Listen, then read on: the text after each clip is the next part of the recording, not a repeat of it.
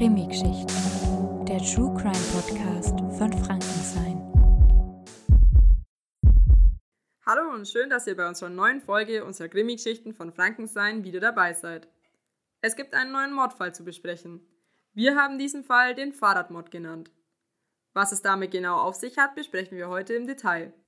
Mein Name ist Celine und ich werde euch ein bisschen über den Ablauf des Mordfalls erzählen.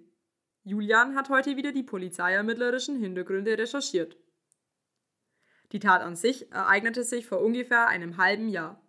Im November 2021 in Bad Neustadt an der Saale in Unterfranken. Am frühen Montagmorgen, genauer gesagt am 22.11.2021, entdeckten Spaziergänger den leblosen Körper eines jungen Mannes an einem Radweg und verständigten den Notruf. Das Opfer war 26 Jahre alt und die Polizisten stellten an der Leiche Verletzungen fest, die auf ein Tötungsdelikt hindeuteten. Julian, eine Frage an dich. Wenn so etwas passiert, wie geht's dann weiter?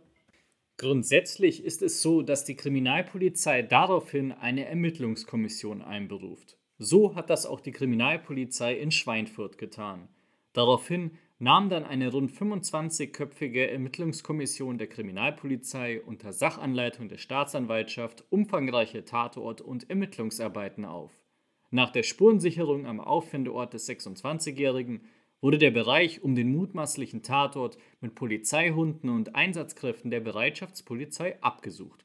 Auch ein Polizeihubschrauber kam zum Einsatz. Die Staatsanwaltschaft Schweinfurt ordnete die Obduktion des Opfers an, die noch am Montag also am Tag der Tat, durch die Rechtsmedizin in Würzburg durchgeführt wurde. Der 26-Jährige soll demnach durch spitze Gewalteinwirkung ums Leben gebracht worden sein.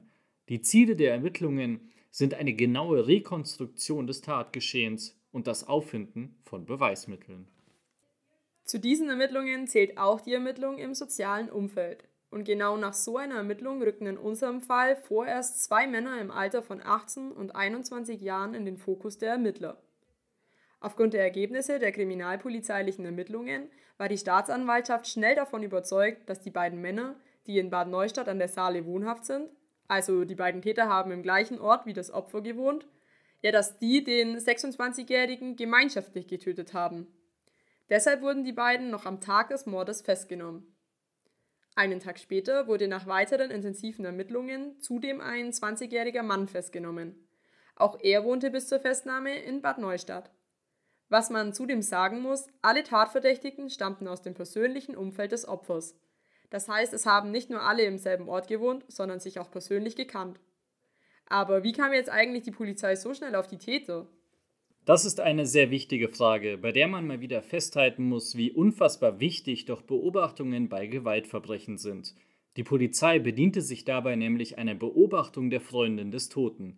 Ihr gegenüber kündigte er an, dass er an diesem Abend noch schnell einen Kumpel treffen wollte. Ab diesem Zeitpunkt lag der Fokus der Polizei natürlich voll und ganz auf dem privaten Umfeld. Auf Anordnung der Staatsanwaltschaft Schweinfurt wurden die drei Beschuldigten am Dienstagnachmittag, also einen Tag nach der Tat, dem Ermittlungsrichter vorgeführt. Gegen die 18- und 21-jährigen Beschuldigten erließ der Ermittlungsrichter Untersuchungshaftbefehle wegen des gemeinschaftlichen Mordes. Gegen den 20-jährigen Mann wurde ein Untersuchungshaftbefehl wegen Beihilfe zum Totschlag erlassen. Julian, was genau bedeutet denn ein Untersuchungshaftbefehl? Grundsätzlich spricht die Polizei hier von einem klassischen Haftbefehl, der bei konkretem Tatverdacht erlassen wird. Dabei muss eine von drei Kriterien erfüllt werden. Einmal die mögliche Fluchtgefahr des Verdächtigen, die Verdunklungsgefahr, da besteht die Gefahr, dass der Verdächtige Beweismittel fälschen oder Zeugen beeinflussen will, und als drittes dann die Wiederholungsgefahr. Speziell jetzt bei diesem Fall denke ich, dass für den Haftrichter, der schlussendlich den Haftbefehl veranlasst hat, die Fluchtgefahr und Verdunklungsgefahr entscheidend waren. Denn bis zu diesem Zeitpunkt konnte die Tatwaffe immer noch nicht gefunden werden. Nach dem erlassenen Haftbefehl wurden die Verdächtigen festgenommen. Und wie lange können die dann festgehalten werden? Das hängt allein vom Haftbefehl ab. Dieser bleibt bestehen, bis er vollstreckt wird. Die Verdächtigen wurden aufgrund des Haftbefehls festgenommen und hier spricht man jetzt von der Untersuchungshaft. Diese lässt sich daran erkennen, dass ein Tatverdacht vorliegt und das Verbrechen noch untersucht wird. Die Polizei kann dabei selbst entscheiden, wie lange die Verdächtigen inhaftiert bleiben. Das kann man natürlich nicht ins Unendliche strecken, Dann sollte kein Tatverdacht mehr bestehen bzw. Beweise auftauchen, die die Unschuld der Verdächtigen untermauern, dann werden im Normalfall diese auch entlassen. Dies passierte bei diesem speziellen Fall aber nicht. Jetzt vor ein paar Wochen erst, also Anfang März 2022, konnte das mutmaßliche Tatwerkzeug gefunden werden. Nach Hinweisen eines Zeugen konnten Beamte der Kriminalpolizei Schweinfurt mit Hilfe eines technischen Geräts im weiteren Bereich des Tatorts das mutmaßliche Tatwerkzeug und das bislang verschwundene Mobiltelefon des Opfers auffinden. Was heißt das für den weiteren Verlauf, Julian? Jetzt geht es für die Polizei darum, die Tatwaffe zu untersuchen. Gelingt ihnen da bereits ein Treffer in Sachen DNA, dann kann es schnell zur Überführung der Täter kommen. Und zudem wird zeitgleich das Telefon unter die Lupe genommen. Gab es am Abend der Tat auffällige Telefonate? Hatte der Tote mit bisher Unbekannten regen Kontakt? Und dann wird natürlich auch geschaut, wo sich der Tote zu welcher Zeit am Tatabend befand – das kann die Ermittlungen noch einmal komplett durcheinander werfen, aber grundsätzlich sind das jetzt die nächsten Schritte der Polizei. Es fehlt nun aber immer noch das Motiv und das ist essentiell für den weiteren Verlauf. Offiziell tappt die Polizei immer noch im Dunkeln, doch es gibt Berichte, wieso denn der 26-Jährige getötet wurde.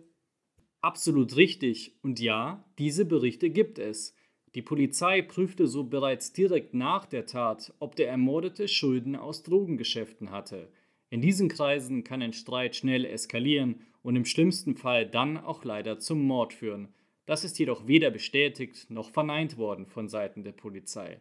Das dient jetzt für uns und für die Berichterstattung lediglich als Anhaltspunkt. Die Kriminalpolizei ermittelt weiterhin zu den Hintergründen der Tat.